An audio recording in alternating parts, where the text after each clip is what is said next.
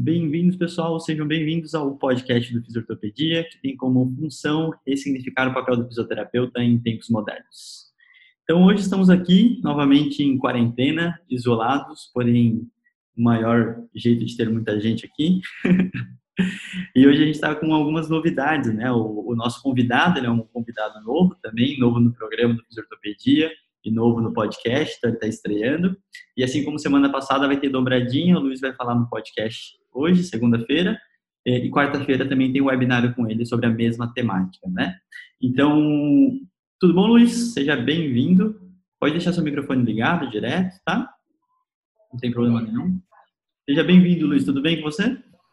Beleza, tudo bem? E vocês aí? Tudo tranquilo? Tranquilo. E hoje e o Rafa também, sempre presente. Sempre aqui. Tô, tô por aqui também.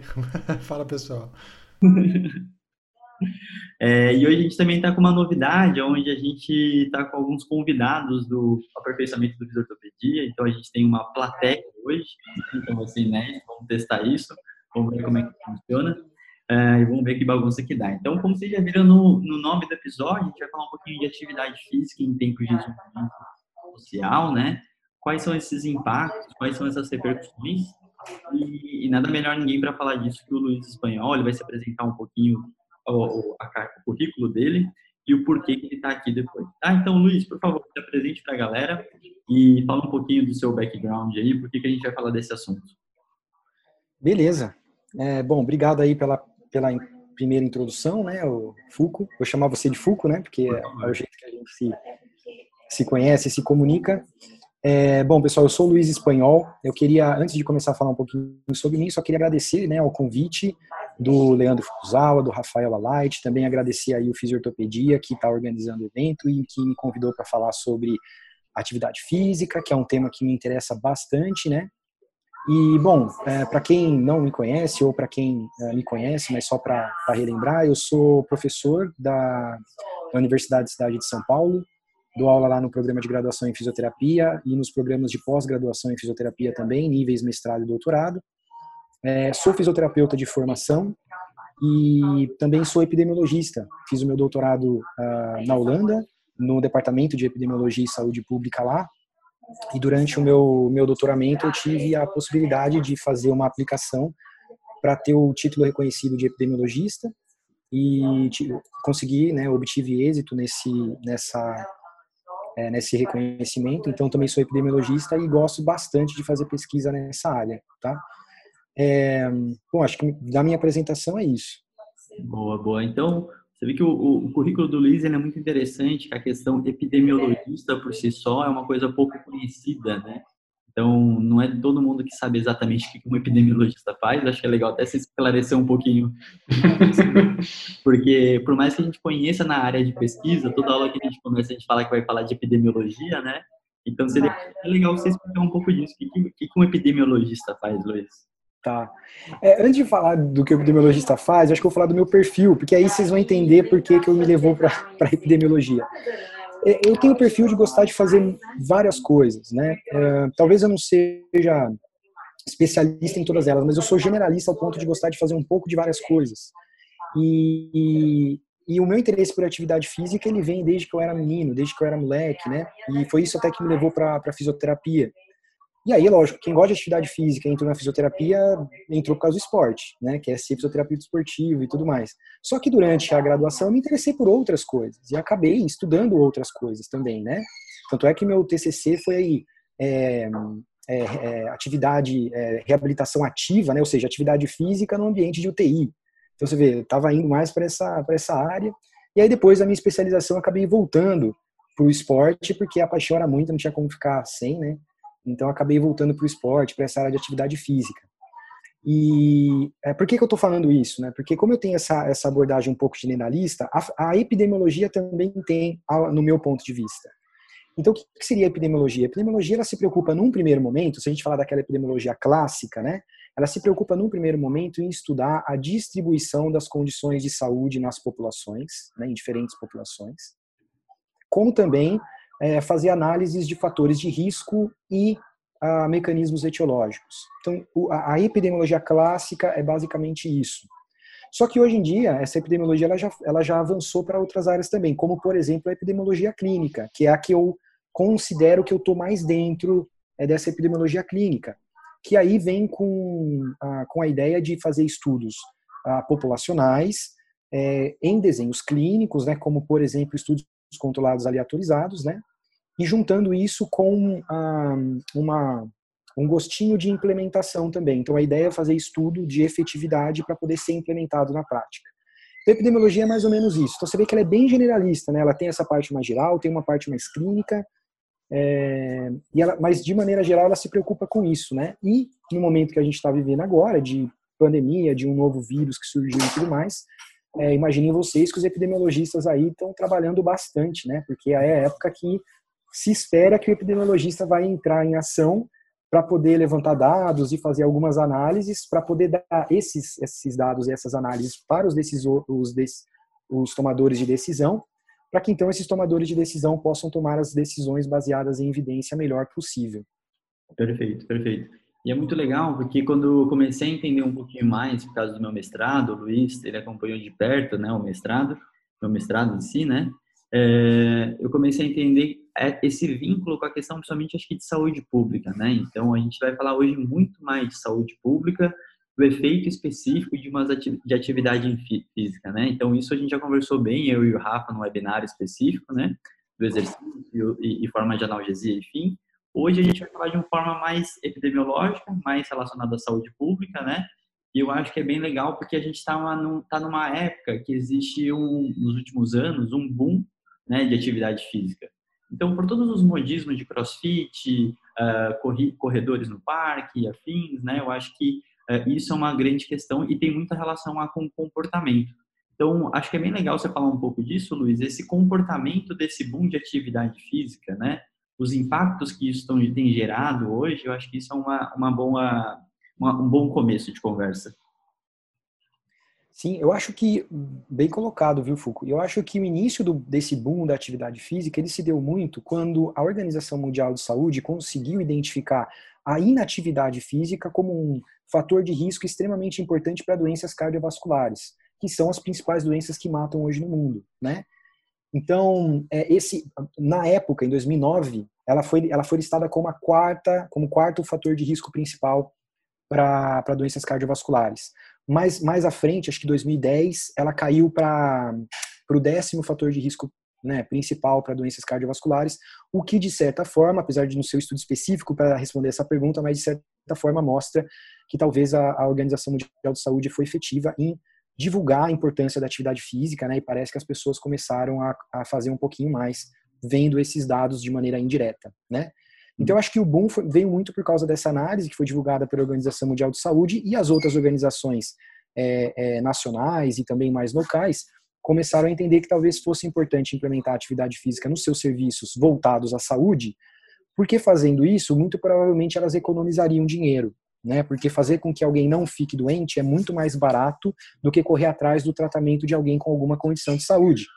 E talvez a atividade física ela entre aí, né, como um mecanismo aí de, vamos dizer, prevenção é, contra algumas, algumas doenças, algumas condições de saúde, dentre elas essas principais, né, que matam no mundo, que são é, as doenças cardiovasculares, mas também para aquelas que parece que mais crescem no mundo, que são as doenças mentais, né? Então, a atividade física também traz um benefício uh, nesse sentido. O importante colocar aqui também, Foucault, é que então, se a gente for pensar na atividade física dessa forma, não como o esporte de alto rendimento, que a gente pode até falar aqui daqui a pouco, uhum. mas se a gente for pensar na atividade física dessa forma, você tem razão, ela entra como uma, um importante instrumento para a saúde pública, para a promoção de saúde. Uhum. E, veja só, foi publicado já um editorial no British Journal of Sports Medicine dizendo que no mundo, possivelmente o principal profissional para implementar atividade física é, visando promoção de saúde é o fisioterapeuta. Tá? Isso está publicado, inclusive, nesse editorial. Então, mostra que é, a atividade física, porque o fisioterapeuta já estava acostumado né, a utilizar o exercício como forma de intervenção. Uhum. Mas agora eu acho que o fisioterapeuta ganha uma nova visão de entender que ele pode uh, usar a atividade física ou prescrever atividade física para a saúde né, e não para desempenho. Aí uma diferenciação de objetivo entre o que, por exemplo, o profissional de educação física faz e o fisioterapeuta faz. Mas então entra aí o fisioterapeuta com essa, com essa função né, interessante de fazer prescrição de exercício é, focando saúde é, ao nível de saúde pública, né, para promoção de saúde. Eu acho muito legal, porque nessa hora que a gente entende, eu acho que a dimensão da nossa profissão, ela sai um pouco do clássico do consultório, né? Então, é. todas as nossas ações relacionadas a, a, a entender o que, que o fisioterapeuta faz, eu falo que muitas vezes quando a gente se preocupa exclusivamente com a clínica, literalmente falando, né? A gente acaba perdendo dimensão do, da profissão fisioterapeuta, né? E uma das grandes questões que eu acho que eu até vou perguntar para o Rafa, como, como uh, acontece isso e o que a gente tem que trabalhar, é uma questão de comportamento, né? Então, fazer atividade física, ela é comportamento. Por mais que a gente estude muito a fisiologia do exercício, todas as repercussões físicas e afins, né? É, até pedir para o Rafa falar um pouquinho da atividade física como um comportamento, né? Então, assim, uh, sei, eu sei que você tinha um comentário para fazer, responde uma pergunta e depois você faz seu comentário. Não, eu acho que eu vou até fazer primeiro o comentário porque vai casar melhor com o assunto, né? Mas é, sempre que eu, hoje eu dou aula de dor, eu começo falando de epidêmio. É, porque eu acho que, independente do profissional lançar a mão de uma abordagem baseada em evidência ou não para atender seus pacientes, né? É muito fácil você achar que a gente está resolvendo algum problema né, se você só olha para o consultório e não entende a dimensão do, do da epidemiologia. Né? Então, é, poxa, a gente tem um censo mundial que mostra que dor, dentre as 10 principais doenças que levam à incapacidade no mundo, anos de incapacidade, a primeira é dor lombar, e dentre as 10, umas 4 são condições musculoesqueléticas crônicas, né? Então, assim, isso não mudou desde 1990, isso está aumentando, né? E cada ano que passa, cada censo que passa, parece que as condições de dor, no caso da dor lombar, por exemplo, usando só como exemplo, ela leva a, a mais anos de vida com incapacidade. Então, assim, se você não olha pela dimensão epidemiológica, você pode ter uma falsa impressão de que a gente está sendo efetivo no nível de consultório para lidar com o problema. Quando eu acredito né, que a nossa função como profissão é, vai muito além disso. Né? A gente já discutiu várias vezes, eu, Fulco, e com outros, outros, outras pessoas, que a função do físio esportivo, por exemplo, eu acho que vai muito além de fazer um recovery aqui ou ali, ou fazer uma reabilitação de uma lesão traumática ou de uma queixa deve ir muito além disso, né? que a nossa sessão não tem que ficar centrada naquela uma horinha. Quem diz que precisa ser isso, quem diz que não pode ser menos, quem diz que a gente não pode olhar para mais coisa. E eu acho que para várias condições é a mesma ideia. Quando você olha, não olha para a epidemiologia, você não entende o panorama do problema. Né? Ou você cria uma falsa ilusão de que você está sendo resolutivo, quando na verdade você está secando gelo ali. Né? Que é, essa é a minha opinião com relação ao manejo de queixas crônicas hoje. A gente está secando gelo legal, assim. Está tá secando gelo no verão ainda, né? Para ajudar. Né? Quando não precisava secar tanto gelo assim. Enfim. É... Mas fala, Luizão, vai. Segue aí, depois eu respondo o full. Tá. Não, eu, eu só levant... não queria te cortar. Não, eu já falei, falei. Mas eu acho que tem uma coisa interessante que você apontou aí, Rafa, que foi bem legal. Que assim, eu acho que um, eu amo a minha profissão. Eu acho que nós que estamos aqui se nós estamos aqui hoje conversando, nós amamos nossa profissão, né? Estamos aqui na fisiortopedia, estamos aqui num sábado, tudo bem, estamos em isolamento social, mas, né, estamos ali despendendo um pouco do nosso tempo para falar um pouco de atividade física, fisioterapia e etc. Mas a gente precisa lembrar que antes de ser fisioterapeuta, nós somos profissionais da saúde, né? Então é lógico não tem uma graduação em profissional da saúde, não é, não é isso que eu estou querendo dizer. O que eu estou querendo dizer é que todos os profissionais da saúde, eles ficam dentro desse guarda-chuva. E aí, dentro dos profissionais da saúde, a gente tem algumas especialidades, medicina, fisioterapia e por aí vai. Então, na verdade, nós estamos junto num processo de saúde para melhorar a saúde da população. Esse tem que ser o final. Para melhorar a saúde da população, você tem que melhorar a saúde de indivíduos. Então, é lógico que você tem que olhar para o indivíduo para poder melhorar a saúde de maneira geral. Mas existem outros processos né, de, de atuar que às vezes você não precisa atuar num indivíduo, você pode atuar num grupo de pessoas, né? E essa visão é muito o agente de saúde, o profissional de saúde que está na saúde pública e tudo mais, normalmente ele tem um pouco mais essa visão.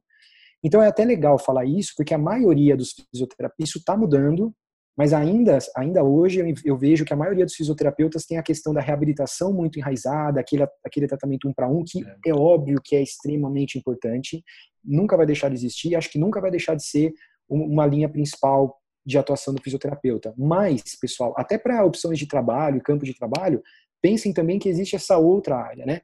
Então, há muito tempo atrás, por exemplo, eu trabalhava só dentro de clínica, atendendo o paciente um, um, um a um. Hoje em dia, eu não estou mais dentro de clínica atuando com paciente, mas algumas pessoas me falam assim, mas por que, que você não atende? Não é porque eu gosto, na verdade, eu gosto de pessoas, eu gosto de atender, eu gosto de ter contato. Mas é porque eu tenho a nítida sensação de que hoje, com o que eu faço, eu ajudo mais. Não estando dentro da clínica, né, ou seja, estando num contexto mais de saúde pública, pensando em grupo, entrando em projetos populacionais para promover alguma coisa para a população, do que atuando um para um. Não que um para um não seja importante, mas o que eu estou querendo dizer é que é, existem outras formas de atuação também, né? Sim, com certeza. Por favor, Rafa, complemente. É, eu acho que o Luiz também consegue falar muito desse, dos aspectos comportamentais, né? É, inclusive foi tema de doutorado dele, o, o uso de, de, aspectos comportamentais numa pesquisa de implementação, mas eu acho que a gente tem que partir desse pressuposto, né? Os últimos grandes prêmios Nobel que nós tivemos foram pessoas que trouxeram implementação ou, na verdade, uma noção de comportamento humano para sua área. Então, os prêmios Nobel de Economia, todos os últimos prêmios Nobel de Economia fizeram exatamente isso. Né? Na verdade, criaram uma área que a gente chama de economia comportamental. Né? Seja o Herbert Simon ou seja o, Daniel Kahneman, é, os dois fizeram a mesma coisa. Então, eu acho que sabe, a gente já sabe há muito tempo que informação não muda comportamento. Né? Sozinha, tende a não mudar comportamento. Uh, e a gente sabe há muito tempo que informação não gera educação também. São duas coisas que a gente já sabe há muito tempo. Então, o que hoje é a, literatura da, da psicologia que lida com comportamento fala sobre comportamento, né, é, são duas grandes abordagens. É, uma abordagem mais populacional, então tem uma linha de pesquisa é, que chama Nudge, por exemplo, Health Nudge, é, onde você tenta organizar, um aspecto pode ser micro ou macro, mas a ideia é lidar não com o indivíduo, mas com um grupo de pessoas que vão passar por ali. Você organiza o processo decisório daquela pessoa para que ela acabe escolhendo uma opção mais saudável. Um exemplo de uma nudge intervention é o que o supermercado faz com a gente. Né? Ele coloca as marcas que ele quer que você compre né, na altura que as pessoas mais olham. O Google faz isso com você colocando os anúncios onde você tende a olhar primeiro na tela. É, no setor das crianças, o supermercado coloca as coisas mais caras no olho, na altura das crianças, não na sua. Então, isso é uma, é uma forma de organizar o processo decisório para que a gente acabe tomando a decisão né, que, no caso, o supermercado quer, ou enfim, o órgão quer. Mas existe uma proposta que é chamada de Health Nudge, que é você fazer o oposto. É você organizar os processos decisórios para que as pessoas acabem tomando decisões ou escolhas mais saudáveis, né? que tenham saudáveis no ponto, no ponto de vista populacional. Então, desde você, por exemplo, dificultar o acesso a meios de transporte mais fáceis, né? Então, tem algumas intervenções com o Health Nudge na Europa, é, deixando quase que uma fila ou uma distância muito maior para você chegar na escada rolante. É muito mais fácil você pegar a escada normal, por exemplo. Então, você toma uma decisão sem saber que você foi obrigado a tomar uma decisão, né? Porque o nosso, nosso processo decisório humano ele não é linear. A gente tem uma série de atalhos e a ideia é usar esse tipo de atalho. Tem várias evidências de que nudge interventions podem ser é, efetivas no ponto de vista populacional para fazer uma série de coisas, né? Desde homens não urinarem para fora do mictório até as pessoas serem mais ativas fisicamente. Então, acho que uma grande classe de intervenções uh, de grupo são as nudge interventions, por exemplo. É, e até puxando esse assunto, tem um amigo nosso, Giovanni Ferreira, que está lá na Austrália, ele acabou de, de, publicar um protocolo de estudos, uma revisão semática de, de health, health na, na saúde no geral, né? E ele estava falando muito sobre a questão, principalmente sobre a prescrição de medicamento, né? Então é, é bem interessante, são capítulos futuros aí. Eu vou aproveitar e perguntar para o Luiz em relação à, à parte de implementação. Que estratégias de implementação são interessantes quando a gente fala de, de saúde pública e atividade física, né? Uh, então, assim, quais, o que a gente diria que é uma, uma estratégia eficaz, efetiva, né? E o que, que tem um pouco até por trás, né? Da questão, acho que a questão de custo-benefício, né? Então, fala um pouquinho mais para esse lado, Luiz, por favor. Uhum. É, é super complicado, porque quando você tenta avaliar a efetividade de alguma coisa para prevenção, né? E quando o efeito ele é pequeno num ponto no tempo e você só vai enxergar ele maior depois de muito tempo, você imagina Olha a complexidade que a gente montou um estudo para poder pesquisar isso, né? Então, é, existem, existem alguns estudos grandes internacionais que mostram que é, ações de saúde pública para a implementação da atividade física são efetivas. Uma, uma delas são efetivas, eu digo, no, no, no campo da implementação, né? efetiva para aumentar é, o nível de atividade física e etc. Eu acho que um dos exemplos desses que a gente tem no Brasil são as academias da saúde. Né? A Academia da Saúde é um programa é, da, do Ministério da Saúde que é, que é, sabe, não sei se vocês já viram, mas tem alguns lugares, parques públicos, por exemplo, que tem umas, umas sessões onde tem ah, aparelhos ou equipamentos para você ir lá e fazer, é, usar aqueles equipamentos para fazer atividade física e ele fica lá aberto de maneira gratuita. Quem toma conta é o município, no caso, se está dentro de um parque municipal, mas na verdade o dinheiro repassado para poder ter essa estrutura do projeto, ele vem, de, ele vem do projeto da saúde, do Ministério da Saúde, perdão, e chegando até, até o município. É, então, existem vários estudos mostrando que a, o projeto Academia da Saúde tem sido é, efetivo para fazer as pessoas participarem das, a, das atividades físicas utilizando é, esses equipamentos em parques. Né? E aí, se você está no parque utilizando esse equipamento, isso te estimula a fazer uma caminhada, porque já que você está lá, você vai fazer uma caminhada, porque o dia está gostoso, está sol, e aí vai, né? É, então, nesse sentido, parece que, que a, a coisa funciona bem. Agora, se a gente está falando assim, ah, então vamos pegar um estudo agora de implementação da atividade física é, para custo-efetividade, aí já é bem mais difícil de encontrar. Apesar de que tem alguns estudos de simulação mostrando isso, né, e ao que parece, se, se a atividade física de fato previne algumas doenças é, cardiovasculares, como é apontado em um estudo que usou a corrida como um exemplo de atividade física, é, ela é custo efetiva de ser implementada, mesmo que o custo da sua implementação é, no, naquele momento seja alto como montar essas, essas estruturas em, em, parques, né? Mas ao longo prazo, quando você olha lá para 5, 10 anos, né, esse custo, o que você gastou hoje, ele vai sendo diluindo, o que você gasta só hoje para montar essa, essa estrutura e depois só vai tendo manutenção, só que você deixa de ter, sei lá, milhares de pessoas com doenças, é, precisando do, de uma assistência de saúde, né? Então isso fica, acaba barateando lá na frente. Então, quando a gente pensa de implementação de uma intervenção que tem esse tipo de efeito, a gente não pode pensar no agora.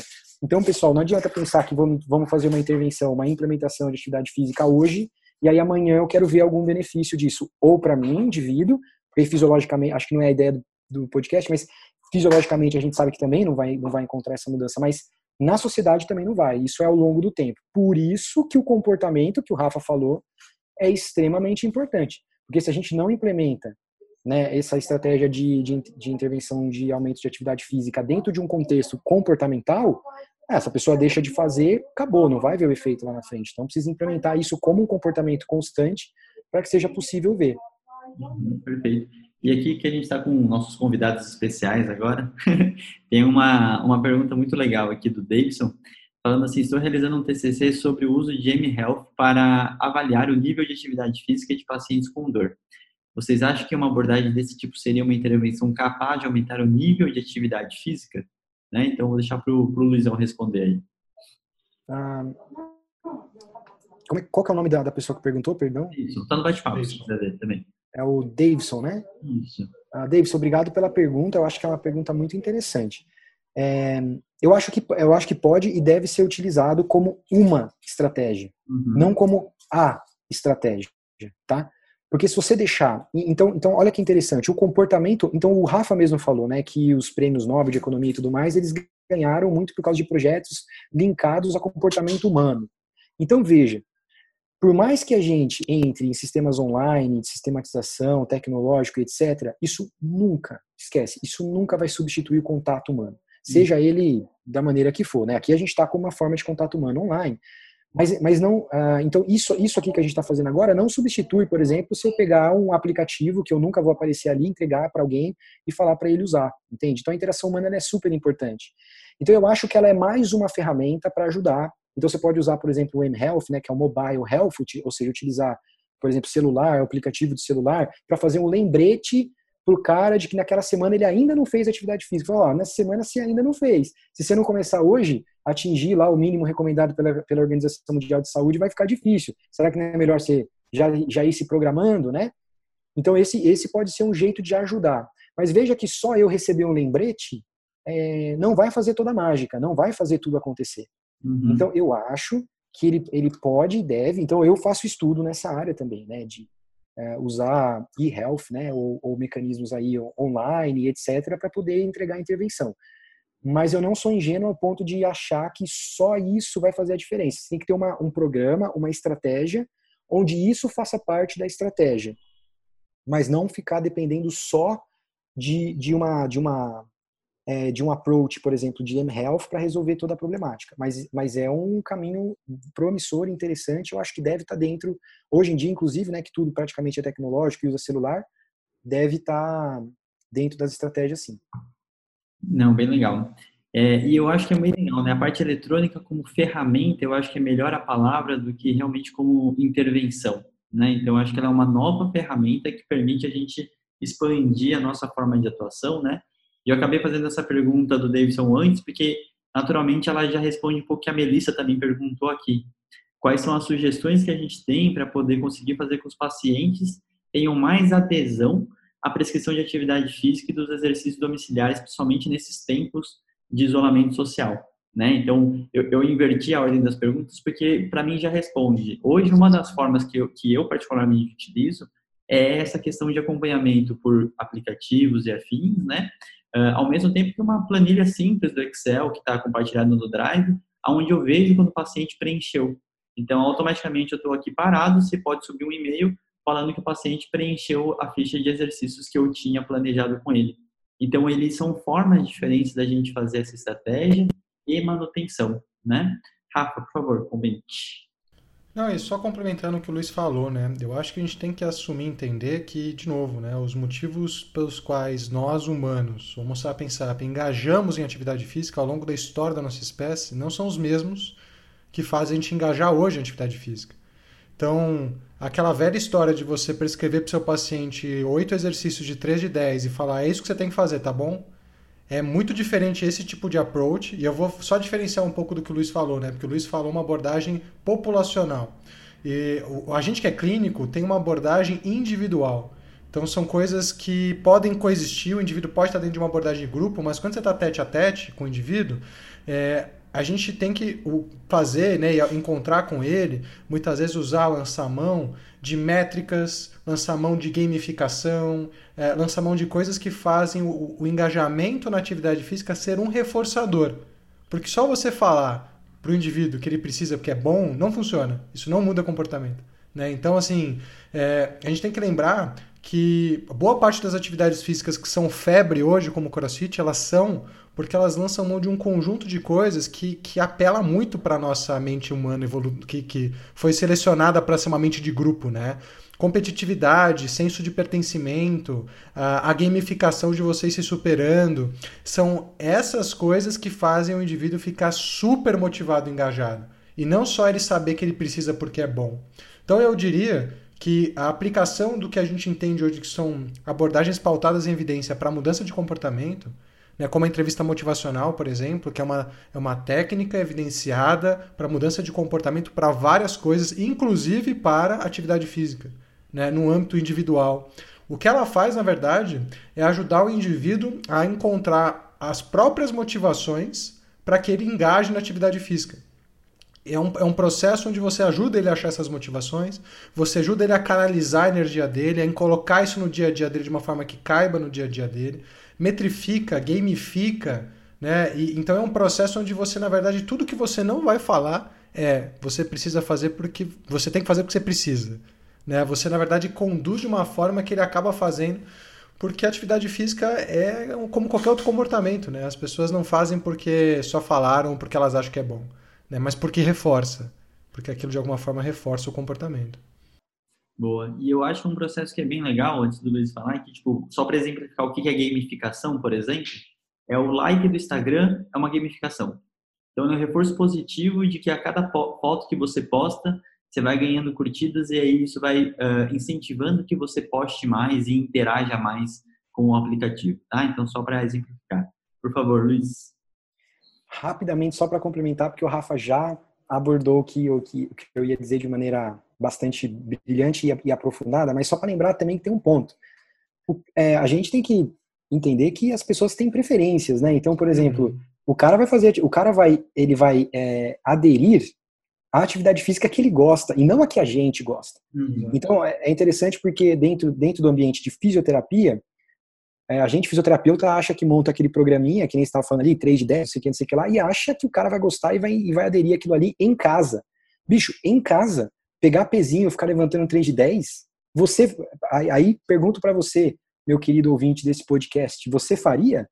Né? Então, respondendo essa pergunta, você vai ver que a abordagem talvez tem que ser um pouquinho diferente. Tem que pensar, olha, qual é a atividade física que o cara gosta de fazer e que está próximo da função dele? Somos fisioterapeutas, pensamos em função.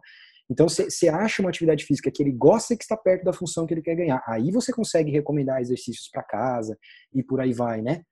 Quer dizer, não só por isso, mas isso é uma, é uma coisa muito importante, é muito fundamental. A gente não adere ao que a gente não gosta. Né? Parece óbvio, eu sei que parece óbvio, mas quando a gente vai na prática e vê como a coisa acontece, acaba não sendo tão óbvio assim. Então, sempre lembrar disso, né? Tem, faz o que gosta.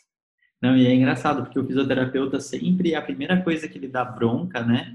É assim, o paciente chega no consultório e ele já fala assim, fez os exercícios que eu pedi? E aí, naturalmente, é o que eu sempre brinco, falo em todas as aulas, eu acho que a gente tem que virar mãe chata, né? Tipo, a gente vai e fica tentando ver se a pessoa faz ou deixa de fazer, né? É, eu vou fazer só uma pergunta aqui do Kellerman, o comentário, e depois eu vou pedir para o Luiz dar as considerações finais, porque a gente já está no tempo aqui, tá? É exatamente isso. Minha maior dificuldade atuando no sistema público é fazer o paciente entender e acreditar que o exercício é bom para ele.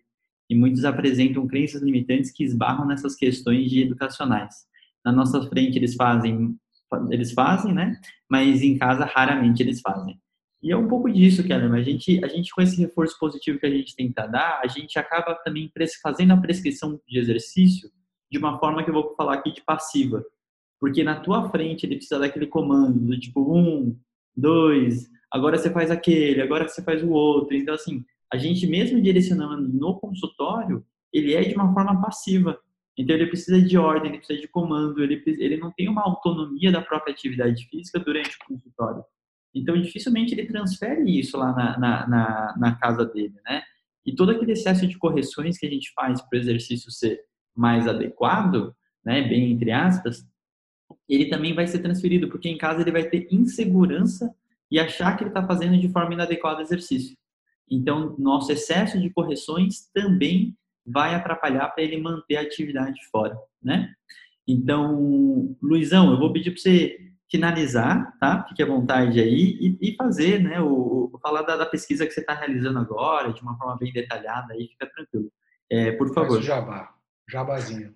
Jabá científico, vai. É, por favor. Não, eu queria de novo agradecer imensamente aqui ao papo super gostoso que a gente teve e assim compartilhando ideias, né? E espero que as, as ideias elas não são soberanas, elas não são é, absolutas, né? Claro que as coisas que a gente conversou aqui não necessariamente são verdades absolutas, elas devem ser colocadas em contexto e etc. E dizer que eu me coloco à disposição para aqueles que quiserem né, conversar sobre alguma coisa, discutir sobre algum contexto específico para para que eu possa auxiliar em alguma questão de epidemiologia, atividade física, como aplicar isso em fisioterapia e tal, eu, eu me coloco à disposição. E com toda essa problemática que a pandemia da Covid-19 trouxe, né, a gente está enfrentando um problema para continuar aderindo àquelas atividades físicas que a gente gosta, né? E isso tem tido um impacto, e a gente sabe que a atividade física, ela, ela traz benefício, mas quando você para, existe um princípio do, do treinamento que se chama reversibilidade. Então, quando você para de fazer ou começa a treinar menos, infelizmente, a gente começa a perder aquilo que ganhou. E isso pode ter implicação, eu não estou falando só de desempenho, isso pode ter implicação para a saúde também, né? Então, pensando nisso, uma, uma rede de pesquisadores né, é, é, entrou em contato e a gente montou um projeto multicêntrico internacional uh, com a ideia de tentar ajudar a população, é, primeiro, né, investigar o impacto uh, do distanciamento social que está relacionado com a pandemia da Covid-19, ver o impacto disso na atividade, nos hábitos de atividade física e, e saúde, para depois a gente poder propor alguma coisa e poder ajudar as pessoas a continuarem fazendo atividade física, se manterem ativa o máximo possível, mesmo dentro do seu contexto de isolamento social. É um projeto que se chama ASAP, então é Atividade Física e Saúde durante né, a SARS-CoV-2 pandemia, que é o nome da, da, da, do vírus aí que causa a tal da doença Covid-19. São 12 países envolvidos, dentre eles o Brasil, onde aqui no Brasil, o centro no Brasil, responsável pela pesquisa sou eu, que estou conduzindo ele dentro lá da, da, universidade onde eu trabalho, que é a Universidade Cidade de São Paulo, a, a Unicid. É um projeto observacional, é, transversal, então as pessoas que quiserem participar, e eu faço já um convite aqui, pessoal, ajuda a gente aqui do Brasil a poder ter uma, uma, uma boa amostra e fazer bem aí frente aos outros países, tá? E a gente está fazendo bonito, então a gente tem que continuar fazendo bonito, tá bom? Mas é só, é, na verdade, é, é, é, responder a um questionário online que demora por volta de 5 a 10 minutos para responder, dependendo das suas respostas, né? E, e, ele indaga você, então, sobre questões de hábitos de atividade física e alguns hábitos de saúde. É, o link acho que eu posso deixar depois com o pessoal do Fisioterapia tal para divulgar para vocês, tá? Na hora que você clicar no link vai aparecer um monte de bandeirinha de vários países, né? Então você clica na bandeirinha do Brasil e aí lá o questionário vai estar em português é, brasileiro para que você possa entender completamente o questionário e fazer a sua resposta. E aí no final há um convite que a gente faz no estudo para que se você quiser depois receber, né, um programa de intervenção, um programa de exercícios físicos que nós vamos montar baseado nos resultados da, do estudo observacional, aí você pode mandar um e-mail para mim, que eu já estou aqui cadastrando, registrando todos esses e-mails para essa segunda fase aí, que seria a entrega de um, de um programa de exercícios online aí para vocês poderem fazer em casa e tentarem, na medida do possível, se manterem ativos e mantendo todos os benefícios que a atividade física traz para a gente, para a nossa saúde. Muito bom, muito bom. Então, é, a gente vê que tem uma, uma pesquisa grande acontecendo, né? A gente estava brincando com o Luiz, essa questão do timing, né? É um momento da gente poder estudar isso, né? Assim como é o cisne negro, a gente ou estuda isso ou não sabe quando que a gente vai poder estudar novamente. Então, é uma coisa que vai ficar num marco histórico, que eu acho que é bem legal a gente conseguir participar, ajudar. E, e, e ciência é isso, a gente precisa dessas respostas em, em altas populações, em grandes populações, né? No alto número. E é mais ou menos isso. Rafa, por favor, finalize. Não, quer falar alguma coisa, Luiz? Pode falar. Não, só queria complementar e dizer que sim, né, o momento de estudar Covid-19 agora, mas pessoal, lembre o seguinte, talvez não seja a última vez que o mundo passe por um problema de isolamento social. Então, às vezes, as pesquisas geradas agora, elas não vão ser só para Covid-19, mas elas geram os conhecimentos para que quando a gente precise ficar em isolamento social por causa de um problema futuro, por exemplo, nós já tem, tenhamos conhecimento de como lidar com o problema. Tá? Então, sempre pensar nisso. Meu cara fala, ah, mas para agora não vai dar tempo. Ué, pode até ser que para agora não dê, mas e o próximo, né? Se a gente não estiver preparado para o próximo, vamos sofrer de novo. Então, o ideal é a gente tentar diminuir esse sofrimento futuro. É um ótimo comentário, porque voltou-se muito a falar de, por exemplo, da peste negra, né, de algumas outras epidemias e afins, que a gente, numa época que a gente não tinha uma ciência tão boa, né? E a gente tinha uma outra geração e afins. Então a gente consegue agora deixar um legado muito mais interessante para futuros momentos que a gente precisa, espero que demore, né? Mas para futuros momentos que a gente precise desse conhecimento, né? Lembrando que a última que a gente teve mais próxima foi a H1N1, né? Que já fazem 10 anos, mas que teve uma repercussão né, de mortalidade grande, porém repercussões diferentes de comportamento humano, na minha opinião, né? Que foi a época que o legado foi o álcool e gel, né? Acho que o momento que deu bom de usar álcool e gel foi naquele, naquela época, né? É, Rafa, por favor, finalize. Palavras sábias e finais. É uma resposta sempre fazer a última finalização, né? Mas assim, eu acho que a gente tem que assumir um monte de coisa, né? Uma delas é que a gente está vivendo um cisne negro. A definição de um cisne negro é um evento tão imprevisível que o mundo depois dele não vai ser mais o mesmo. Então, é, nas últimas vezes que aconteceram cisnes negros, né, que sejam eles locais ou globais, é, a, a, própria, a, própria, a própria China já passou por né, uma série de situações mais locais né, nesse século mesmo, né? É, de, de começos de uma epidemia pequena que foi controlada, deixaram legados em termos de mudanças de comportamento e mudanças culturais né, que ficaram. Até hoje, depois de 2008, a China, todos, a maior parte dos chineses usam máscara na rua. Né? Muitas, muitas mudanças comportamentais, depois de um cisne negro, elas vêm para ficar. Eu acho que o mercado fitness é um mercado que estava muito em alta, ele já estava em alta, né? Ele só estava mudando de cara, uma hora era para uma modalidade, outra hora era para outra. Uh, eu acho que as pessoas no distanciamento social agora, elas começaram a sentir o impacto, muitas pessoas, né, da falta de atividade física e talvez as consequências num curto período de tempo de um sedentário, do, do, do, do comportamento sedentário extremo, né? Que agora não é só você não estar tá ativo fisicamente, você está completamente parado, com um nível geral de atividade reduzido. Então eu acho que talvez um dos legados que fiquem para depois né, da, de, dessa, dessa pandemia, assim como o Luiz falou, achei brilhante. Né? A epidemiologia é uma ciência secular e o objetivo dela justamente é juntar conhecimento para frente a uma nova crise poder é, tentar saber o que fazer, né? ou predizer com dados, né? com o um modelo de causalidade é, de, de epidemias, que é um modelo matemático, onde você consegue usar modelos preditivos de fato para tomar decisões. Então, a, a, função da epidemiologia é isso. Mas eu acho que o principal ponto é esse, né? O comportamento, é, a atividade ou a adesão à atividade física é um comportamento. A gente tem que entender que é, hoje a gente sabe o suficiente sobre o comportamento humano para saber que meramente orientações não vão bastar para fazer uma pessoa mudar o nível de atividade física, seja numa dinâmica um para um no consultório, ou seja no âmbito global. E eu acho que a gente vai precisar é, de quanto mais conhecimento melhor sobre quais são os motivos e as vias mais fáceis para a implementação de mudanças de engajamento em atividade física, né? Porque assim como o Luiz falou, a atividade física, a falta dela não é só um preditor de morte por doenças cardiovasculares, mas é um preditor de morte por todas as causas. Na verdade, é, é o maior preditor de morte que a gente tem para todas as causas, a falta de atividade física. Né? Então, uma vez que passe a pandemia, a gente volta para um panorama epidemiológico de doenças crônicas não transmissíveis. E talvez a melhor ferramenta que a gente tenha para diminuir custo no sistema de saúde, seja ele público ou privado, seja a gente propor abordagens que levem em consideração o comportamento humano para mudar o nível de adesão a exercício físico. Né? É, eu acho que essa, essa é a resposta do próximo prêmio Nobel, talvez.